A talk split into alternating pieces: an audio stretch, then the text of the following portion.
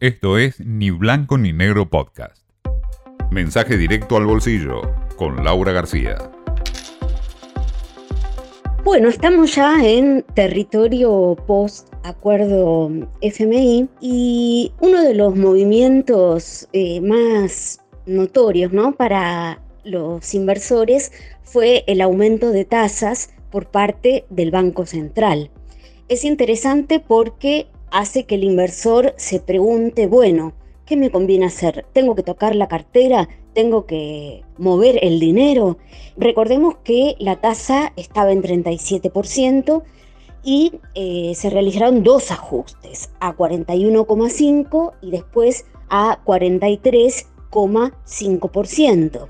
Bueno, con esta suba de tasas, muchos piensan si no convendrá estar en pesos y apostar a la tasa, como se dice apostar a la tasa en pesos.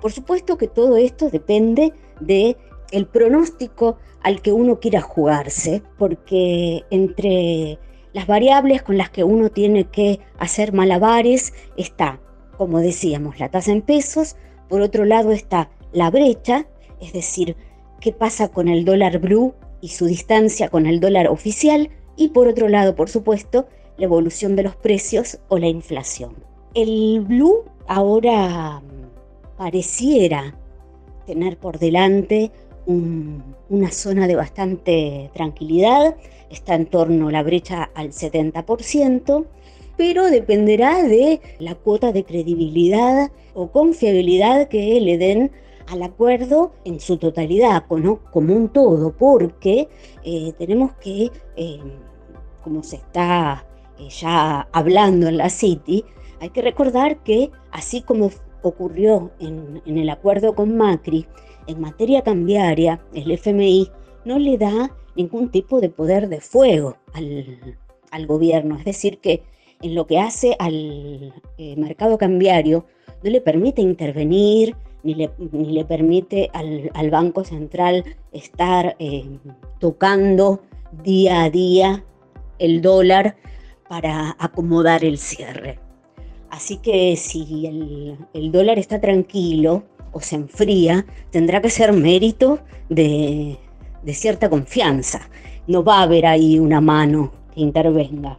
Así que bueno, en este contexto le viene yendo muy bien a los que apostaron al plazo fijo UVA, que es el que ajusta por inflación y todo indica que les va a seguir yendo bien.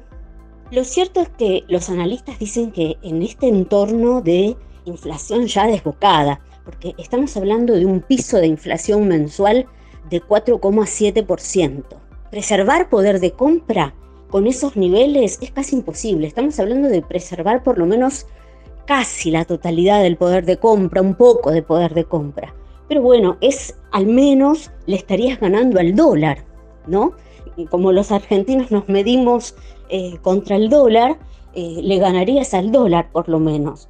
Pero bueno, ya sabemos que los suba, aún con toda la popularidad que ganaron en el último tiempo, tienen sus, sus cositas, porque el plazo mínimo es seis meses y en la Argentina eso es una eternidad.